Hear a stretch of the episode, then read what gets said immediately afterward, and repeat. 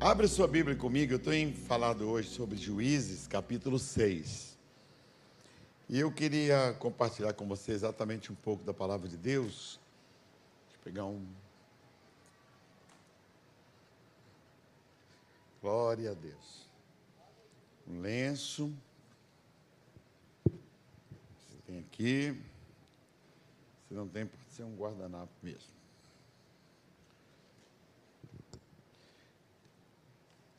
Cada domingo eu perco um lenço.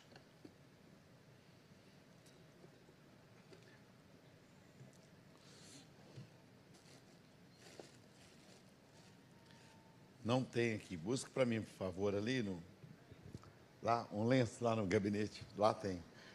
Mas Juízes capítulo 6. Opa, obrigado, obrigado, obrigado. Obrigado, que legal, bênção pura. Você conversou com alguém que fica cheio de saliva assim na verdade, assim é ruim, né? Você dá um nojo na gente, né?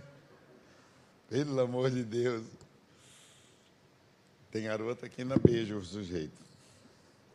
Mas, gente, esse texto de Juízes, a gente estuda o livro de Juízes na Bíblia é, durante meses, semestres, na faculdade teológica. Os juízes, eles assumiram o controle da nação de Israel quando já não tinha mais condições de ter que Saul ele foi o primeiro rei de Israel. E logo depois da partida de Moisés, Josué assumiu e ficou o profeta Samuel.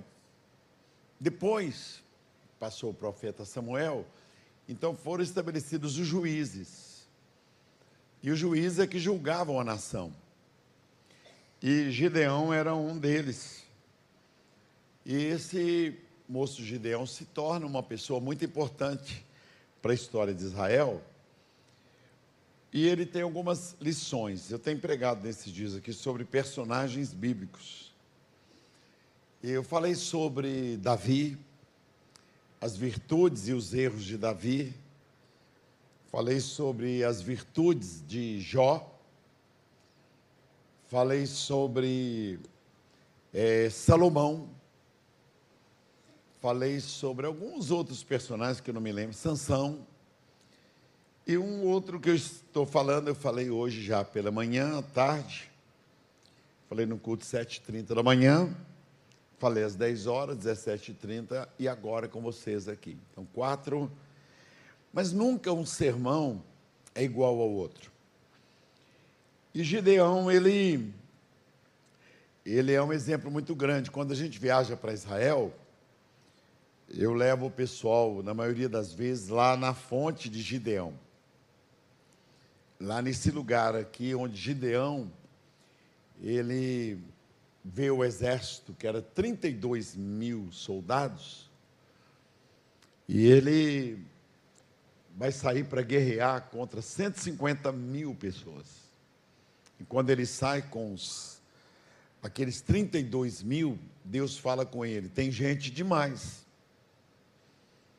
Diga para as pessoas que têm família, que não querem correr riscos, porque era cinco, eram cinco inimigos para cada homem. Imagine você lutar contra cinco pessoas a probabilidade deles te vencerem é muito maior. Você dá um soco nenhum, dá um pontapé no outro, só se a gente for o artista, né? Que a gente ganha, né? No filme, né? Mais cinco. Então, Deus falou: não, tem muitas pessoas, muitos em Israel. Cada soldado de Israel, eu mostrei para o pessoal, tem um rapaz que foi sequestrado do exército de Israel. Nós estamos indo agora em agosto com 60 pessoas. E para março, nós temos 80 pessoas. Em uma semana, os irmãos compraram, não tem vaga mais. Para março de 2024, não tem vagas mais. Então, o soldado palestino, os soldados, pegaram um soldado israelense. Tem três anos isso. Pegaram. E esse soldado israelense ficou preso. durante um ano. Israel fez um acordo para que eles libertassem este soldado israelita. E eles soltaram. No dia que o soldado israelita saiu da faixa de Gaza, que é uma, uma divisa lá, onde estão confinados os palestinos, faixa de Gaza, aí o soldado israelense veio andando por um corredor. Israel mandou mil palestinos veio um soldado de Israel e foram mil soldados palestinos prisioneiros. Eles ficaram assustados, porque eles acharam que viria um soldado palestino. Israel libertou mil soldados, a troco de um soldado israelense. Aí eles, tá, isso está na internet, você pode colocar lá o dia que Israel trocou um soldado de Israel por mil palestinos. E eles perguntaram ao primeiro-ministro de Israel por quê? Por quê? A resposta foi: um soldado israelense vale por mil soldados palestinos. Vale por mil. Eles têm 20 segundos para desarmar um terrorista. 20 segundos para desarmar um terrorista. Você vai no aeroporto, eu que já fui lá 36 vezes, eles me revistam totalmente, não adianta ser pouco cadeado em bolsa, em mala, que eles arrebentam tudo. Tudo raio-x, né? A tecnologia do mundo, sem prêmios, prêmio Nobel, 90 são israelenses. Toda a tecnologia de raio-x, de drones, de tudo é israelense. A tecnologia é um negócio Vale do Silício, tudo é com eles. Então, Gideão, aqui nesse texto, então eles vão enfrentar um exército de 150 mil inimigos.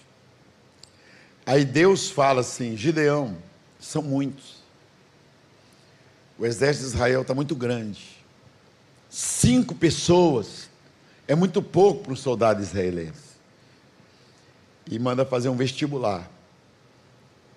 E no final sobram 300. Por isso que você vê muitas igrejas fazendo campanha, os 300 valentes de Gideões. Universal usa muito isso, 300 Gideões. Esse texto aqui. 300 homens de Israel para enfrentar 150 mil. E Deus entra na história e Deus dá a vitória para o exército de Israel. Mas algumas coisas acontecem aqui, que é o versículos 1 e 2. Fizeram os filhos de Israel o que era mal perante o Senhor. Por isso o Senhor os entregou nas mãos dos midianitas por sete anos. Preste atenção. Prevalecendo o domínio dos midianitas sobre Israel, que eram os palestinos ali, fizeram estes para si, por causa dos inimigos, as covas que estão nos montes e as cavernas e as fortificações. Então Israel saiu das cidades, os israelenses, e foram morar nas montanhas, até hoje, tem os buracos, as cavernas na montanha. Lá eu levo o pessoal para ver, e eles veem as cavernas que o povo de Israel vivia durante anos sete anos. Por quê? Porque eles fizeram o que era mal. Eu e você temos que tomar muito cuidado para Deus não nos não, não permitir que os inimigos dominem sobre nós. Eu e você, nós, eu, pastor, estou aqui no altar, pastores melhores do que eu, brincaram com o diabo e eles hoje não são nada. homens mais santos do que eu brincaram com o sexo, se tornaram orgulhosos, tá? Estrelas, pregadores famosos, que já ocuparam esse púlpito aqui, que milhões de pessoas babavam por eles, e hoje eles não são nada. Não tem igreja, não tem nome, estão passando até necessidades. Muitos de vocês não conheceram o Caio Fábio, que eu sempre ilustro, porque é uma pessoa muito conhecida. Você não pode imaginar o que era ouvir o pastor Caio Fábio pregar, você não tem noção. Eu pregava nas convenções da Donep, eu pregava antes dele. Eu, Jeremias Pereira, o Simonton. Você não pode imaginar o que, que é o pregador. Tá, eu pregava duas horas da tarde para 16, 15, 20 mil pessoas. Na hora que chegava a hora do Caio Fábio pregar, as pessoas se acotovelavam. Tá, era disputada. A gente chegava um dia antes para ouvir. Uma vez o Caio veio aqui em Belo Horizonte pregar, no auditório do Isabela Hendricks, uma segunda-feira, nove da manhã, não entrava ninguém, o trânsito parou. Lá cabem 700 pessoas, 600. Foi tão sério a chegada dele ali, porque era pregador. Ele é, arregimentava mais pessoas do que os pregadores americanos, em qualquer lugar do mundo. Eu sentava na mesa com o Caio Fábio, que eu não estou mentindo, não tem interesse nenhum, não vou ganhar nada se eu estiver mentindo. Você precisa ver a sabedoria. Mas ele se tornou uma estrela. Uma estrela. E hoje ele não é absolutamente nada. Tudo que ele fala não tem valor no meio evangélico. Poucos dias atrás, Está aí na internet, ele fez uma conferência, ele e o Kleber Lucas. E não apareceu ninguém, foram dez pessoas. Então Deus, você não pode brincar com Deus. Você não pode fazer igual Israel, prevalecendo o domínio dos midianitas. Por quê? Porque Israel brincou com Deus. Israel o nome já diz. O que, que significa Israel? Campeão com Deus. Israel é isso que é o nome. Israel, campeão com Deus. Essa aqui é a palavra Israel. Campeão com Deus. Sem Deus, derrotado. Então, o nome, se você colocar o seu nome num filho que chamar Israel, Aliás, ontem Israel bateu a seleção brasileira no sub-20. Por quê? Porque porque a seleção brasileira sub-20 menosprezou. É um negócio menosprezou. Eu assisti o jogo. Futebol, assisti a seleção sub-20. Eles pensaram que Israel não joga bola, Israel entrou e caçapou o Brasil. E ganhou. Alguém assistiu? Deixa eu ver aqui. Bom, craque de bola, os meninos, tudo canhoto, dando bola lá no ângulo. Assustou quando os brasileiros assustaram. Então você vai a Israel, táxi, são Mercedes.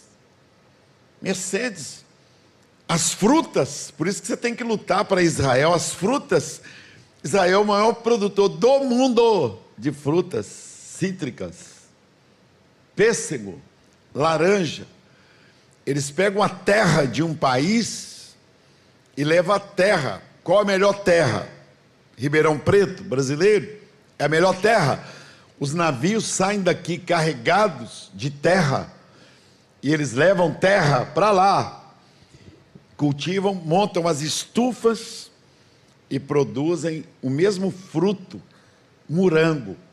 Mas o morango lá fica uma lasca de um morango. A romã então Israel sem a bênção de Deus, é como se fosse eu sem a bênção de Deus. Quanto mais alto, maior é o tombo. Tá? Quanto mais alto, mais eu tenho que ser humilde. Quanto maior a igreja, mais humilde o pastor tem que ser. Quanto melhor profissional você for, mais você tem que glorificar a Deus. Quanto mais alto você for na vida profissional, mais você tem que dizer graças a Deus. Deus tem poder de exaltar. E a nação de Israel fizeram que era mal perante Deus, e por isso Deus tirou a proteção dele de Israel. E o que, que aconteceu? Ela prevalecendo o domínio dos midianitas, que são os palestinos, olha, sobre Israel, tiveram o povo de Israel que abrir covas, buracos, e tiraram a, a, o pecado deles, retirou a presença de Deus. Então, nós, vocês que são jovens, Todos os colegas meus de juventude, você sabe que eu já fui jovem, né? Eu já tive 20 anos, 21, 22, 23.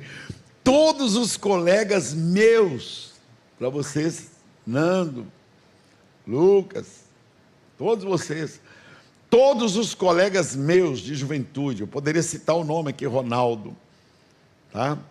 Roberto, Luiz, todos que brincaram com Deus, eles não são nada hoje. É um negócio interessante. E todos que levaram Deus a sério na juventude, eles são vencedores hoje. Eu fiz um encontro aqui na sede campestre dos meus colegas de juventude, até chorei aqui. Tá? Eu fiz um encontro aqui com eles e chamei. Eu tinha uma listinha e um chama o outro, o outro chama, o outro chama eu consegui reunir os 50 colegas meus da juventude, de, de anos e anos atrás. Né? Eu tenho 71, vou fazer 71 anos, então eu tinha na época 18 anos, 19 anos, então eu consegui reunir essa turma, chegaram tudo velho, tudo coroa, né? Tudo tá coroão. 60 anos, 63, imagina, 50 e tantos, melhor, 53, 55 tal, todos da minha juventude, que são engenheiros, que são vitoriosos, que são, é porque eles eram jovens compromissados com Deus. Todos que brincavam com Deus, eles não são nada. Então eu tenho uma preocupação muito grande com vocês por isso que eu gosto desse culto Cachedá, que é um culto jovem. E eu venho aqui com muito amor, com muito carinho, com muita dedicação. Que eu estou falando para vocês. É melhor ser uma garota solteira do que mal casada. Porque você solteira sempre vai ter probabilidade de encontrar a felicidade, de viajar, de ser uma empresária, de ser uma pessoa que pode ir pelo mundo, que você não tem filho, você não tem um homem para te mandar. Por isso que não tenha pressa de casar, não, porque você pode ser que você vai casar com 70 anos. Pode ser que você vai casar com 50 anos. Pode ser que você vai casar. É melhor casar com 60 anos e ser feliz do que casar com 20 e não ser feliz. Você solteiro, você vai ter sempre a probabilidade de conhecer um americano, conhecer um inglês, conhecer um africano, conhecer. Tem uma menina da igreja aqui, ó, tá? Menina de Deus, solteira, ó, pastor, quero casar, quero casar. 20. E a, e a gente sofre. Quando eu tinha pombos, eu criava pombos, era a coisa mais fácil do mundo, era o pombo casar com a pomba. Sabe o que, que a gente faz? Eu queria, eu tinha pombo correio, pombo sapateiro, pombo tupetudo, tem todo tipo de pombo. Eu criava pombo, dragão, todos pombos, tinha 3 mil pombos. Desde menino de seis anos eu ganhei um casalzinho de pombo. No final eu tinha 3 mil pombos. Eu fazia revoada, eu trabalhava, era vendia jornal só para comprar milho. Só milho, eu assoviava eu tinha apito, eu tinha vários tipos, eles saíam todos das árvores. Pom, 3 mil pombos, imagina. Maravilhoso pombo. Para muita gente era praga, para mim era o sucesso. Nunca vendi um pombo. Os restaurantes iam lá para comprar filhote de pombo, que o filhote de pombo é carne pura. Então, muitos restaurantes vendem, querem pombo. Eu nunca vendi um pombo. Nunca comi carne de pombo. Eu fazia revoada os meus pombos, pombo dragão, pombo correio, sapateiro. Eu saía, era menino, fazia assim, os pombos vinham todos, comia na minha mão, fiz cirurgia, fiz transplante, tudo que você pensar com pombo, né? Então, eu, tudo, fazia. E casar um pombo com uma pomba, é, sabe como que é que você faz? O pombo que assim,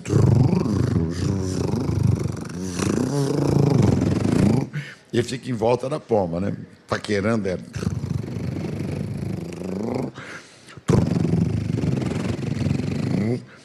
Toda fêmea de animal é feia. Presta atenção. Olha o que eu estou dizendo para você. Toda fêmea é feia. A leoa é feia. O leão tem uma juba. A pavoa feia. O pavão e. Pomba é a mesma coisa. Né?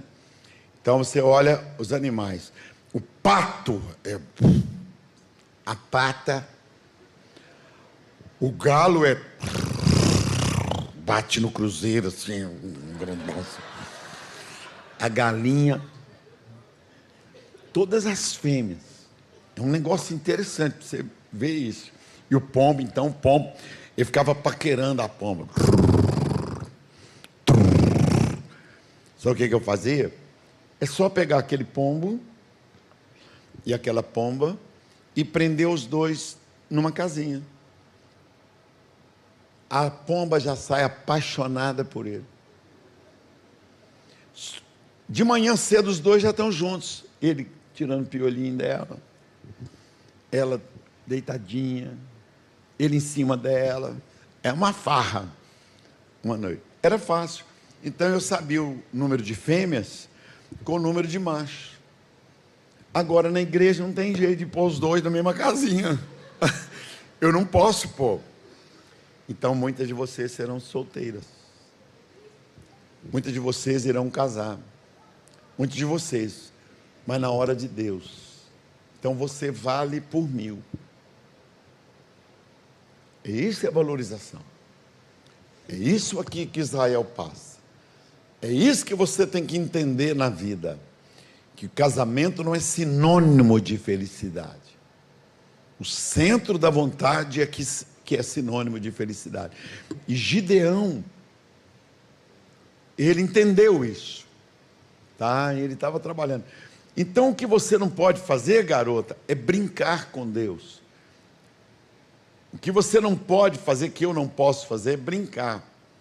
Então, os meus colegas que eu encontro hoje, que brincaram com Deus, igual Israel, eles se tornaram uma sanfona. Eles não venceram da vida.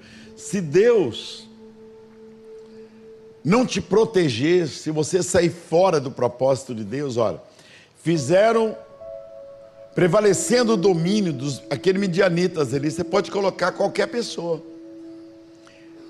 sobre Israel, fizeram estes para si por causa dos midianitas, olha, as covas que estão nos montes. Israel parou de ser vitorioso. Então você é um cara bonito, toma cuidado para você não abandonar Deus. Porque se Deus te entregar para os inimigos, acaba a sua vida. É o que eu estou dizendo, os pregadores mais renomados, Eles caíram. Hoje não tem sucesso, não tem vida. As garotas mais lindas da minha época, hoje são pessoas frustradas na vida por causa daquele. Israel foi viver no buraco, viver nas cavernas. Então, eu e você, eu estou aqui nesse altar hoje, sou respeitado, graças a Deus, mas é um, é um piso de cristal. Isso aqui é uma louça. Isso aqui é um terreno escorregadio. Porque pessoas melhores do que eu brincaram e caíram, adulteraram, prostituíram, o orgulho bateu. Já teve pregadores que lotaram e lotavam estádios. Benihim vinha aqui no Mineirinho e lotava. Hoje Benihim não vem mais. Você está vendo? Jimmy Swaggart lotava os estádios.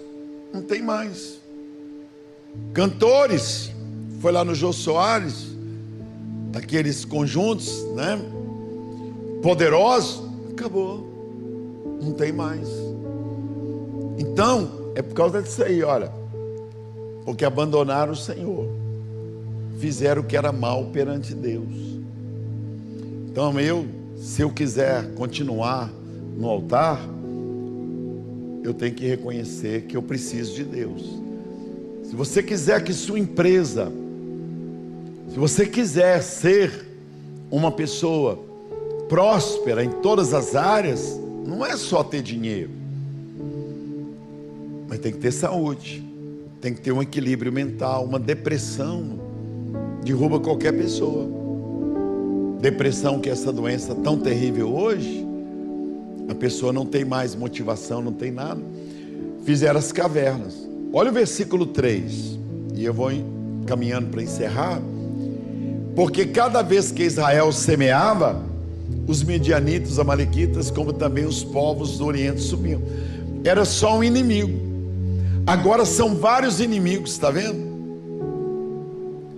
Tem dois jovens saindo ali. Às vezes um queria ir embora, o outro falou, vamos lá. Um fala, não, vamos ficar. O outro fala, vamos embora. O outro fala, vamos ficar, não. Ainda bem que eles só mudaram de lugar. Então tá. Deus abençoe. então, Deus abençoe. Vocês estão com cara de cruzeirense? Sai fora. É do louvor? Você não fala nada? Vocês levantam, parecendo que um chamou o outro, que eu saiba que vai para o banheiro, mulher que chama a outra. Homem não chama outro de jeito nenhum, não mostra nada para ninguém. Então valeu. E é bom que eles não apelaram. Olha lá, olha, olha se isso é vida. Olha lá. Obrigado, amados. Obrigado pela compreensão. Toda vez que Israel semeava, está na Bíblia isso aí, olha. Todas as vezes, olha lá vinham os era só um, um, tipo de inimigo. Agora juntaram três, pô. Olha para mim aqui bem, bem para aqui, ó. Se você estiver derrubado, todo mundo pisa em você. Grava isso que eu estou te falando. Se você estiver derrubado, você não acha um amigo, tá? Todo mundo te dá as costas, não é, doutora? Mora engenheira calculista que ela, ó. Quando a gente estuda engenharia, a matéria mais difícil que tem é cálculo. Não é isso? Levanta a mão assim, ó. Então, olha, presta atenção. Olha lá, era só um inimigo. Olha agora quantos tem. Olha, os midianitas, amalequitas e os povos do Oriente. Meu irmão, minha irmã, se você engravidar, some suas amigas todas. Se você se tornar uma pessoa drogada, somem todos os amigos, tá? Se você for uma menina derrubada, suas amigas somem todas lá, os inimigos vêm todos contra você. Se você for uma pessoa que tiver acidente de moto, de carro, ficar lá tetraplégico, ninguém vai te visitar no hospital também não. Por isso que você tem que lutar para ficar bem com Deus. Você tem que lutar para servir a Deus. Você tem que batalhar para Deus não te abandonar às suas próprias sortes. Você tem que lutar, levar Deus a sério, servir a Deus. Tá ali, olha. Subiam, era um inimigo só. Agora tem os povos do Oriente. Se você se perder, você não acha ninguém. Eu visito às vezes pastores que estão hoje péssimos. E eles falam assim: Ô pastor Jorge, ninguém lembrou de mim. Ninguém veio me visitar ninguém cuidou de mim. Cadê meus amigos? Eu falo assim: olha, você está colhendo o que você fez. Quem mandou se adulterar? Quem mandou você ficar isolado? Quem mandou quando você tinha uma igreja grande, você pisar nas pessoas, não atender ninguém? Quem mandou? Quem mandou? Então você tem que admitir que você errou. Eu fui visitar um pastor lá, Bocaiúva lá no norte de Minas. Eu fui na casa dele, a esposa dele falou: Pastor Jorge, ele saiu de casa. Pastor de uma das maiores igrejas. Eu estou dando o nome da cidade. Eu era presidente das igrejas batistas. E hoje eu sou presidente das igrejas do Conselho de Pastores. Não das igrejas, mas dos pastores. Tem 15 anos que eu sou presidente, cinco mandatos. E quando eu procurei o pastor na casa dele, que a filha dele, um outro pastor, me pediu para ir lá, viajei, fui lá, eu e mais três pastores. A mulher dele falou assim: ele está lá na praça. Foi na praça de Bocaiúva. Ela falou: o senhor vai lá, que o senhor vai ver o meu marido, que era o melhor pregador. Melhor pregador da maior igreja lá naquela região de norte de Minas lá. Quando nós chegamos na praça, ele estava vivendo como mendigo, ele estava dormindo debaixo de um banco lá na praça de Bocaiúva. Dormindo debaixo de um banco, todo sujo, mendigo, não tomava banho. Eu conheci ele bonito, arrumado, cheiroso. E agora eu estava vendo ele de roubado. E eu falei, pastor, ele falou: não me chame de pastor agachamos assim. Eu falei, ô pastor. Ele falou, não me chama de pastor. Eu não sou pastor. Falei, nós viemos aqui visitar você, te resgatar. Eu fui na sua casa. E sua esposa falou, não tem esposa. Falei, então tá, seus filhos. Filho, eu sou vergonha da família. Eu sou vergonha de todos. Para que vocês vieram aqui, pastor Jorge? Para que perder tempo comigo? Sabe o que aconteceu? Ele era o pregador dos congressos. Ele adulterou. Então eu sei que eu estou aqui num púlpito de cristal. Eu sei que é uma tênue linha que separa o sucesso da derrota.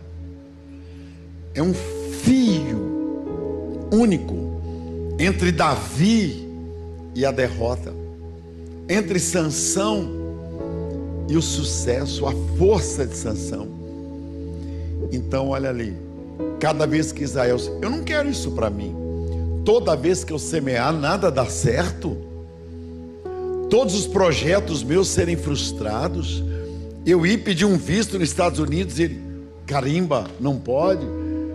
Eu fazer um projeto para viajar para Israel, não vender nenhuma passagem. Em uma semana venderam 80 passagens para Israel. Em uma semana não tem mais vagas. Olha aí, basta eu me envolver sexualmente errado. Basta eu, ó, empinar o nariz e Deus tirar a mão dele sobre mim, olha. O que, que aconteceu com Israel? Vira aí, o 4. Contra eles se acampavam destruindo os produtos da terra até a vizinhança de Gaza. Você tem que ir lá ver perto de Gaza. Não deixava Israel sustento algum, nem ovelhas, nem bois e nem jumentos. Olha o resultado, versículo 5, olha. Pois subiam com seus gados e tendas e vinham como gafanhotos em tanta multidão, que não se podiam contar nem a eles nem aos seus camelos, e entravam na terra para destruir. De repente você é uma pessoa que poderia ser próspero. Você poderia ser uma pessoa que tivesse dinheiro, que para Deus não importa a cor da pele, não importa se a sua mãe era uma prostituta, não importa se você é pobre e mora longe, não importa se você é uma pessoa que não tem ninguém para te colocar num lugar de honra, importa Deus. Olha o que, que aconteceu, versículo 6. Eu tremo diante de Deus. Assim Israel ficou muito debilitado. O que é debilitado? Pobre, miserável, olha aí, com a presença dos midianitas. Então eles clamaram ao Senhor. Durante sete anos, sem poder sonhar. Puxa, sete anos na mão do inimigo. A vida já é tão difícil com Deus. Imagine sem Deus neste mundo. A vida é tão difícil você conquistar um espaço, vencer na vida. Com Deus é uma luta, porque esse mundo jaz no maligno. Imagina sem Deus, sem amigos. Você entrega um currículo aqui, amanhã eu te ligo. Você gosta de uma garota, mas você não tem nada para oferecer a ela, não tem dinheiro, não tem um bom emprego forma em direito, mas não consegue passar na OAB. Quer viajar para Israel, não consegue. Vai para os Estados Unidos, chega lá, trabalha igual burro para os outros. Ajunta dinheiro lá, acaba tudo. Tem uma profissão, mas não prospera. É isso aí, ó. Eles clamaram ao Senhor. E o que que Deus mandou para eles? Um profeta que, que eu estou sendo aqui nesta noite? O que, que o pastor Samar foi aqui? O que, que o Ministério de Louvor, o Cleiton? Nós somos profetas. Para que você não brinque com Deus. E Gideão estava lá malhando o trigo. Gideão estava lá. E Deus olha para Gideão e vê Gideão. E vê que Gideão, Gideão, um homem de Deus. E quando Deus chama Gideão, ele está falando assim: Ah, Deus, por quê? Por que, que eu. Eles, meus pais falavam que o Senhor abençoava nós. Onde o Senhor está? Aí o profeta fala com Gideão: É porque na hora que vocês estavam bem, vocês esqueceram de Deus. Então a minha oração nessa noite é: Deus abençoe.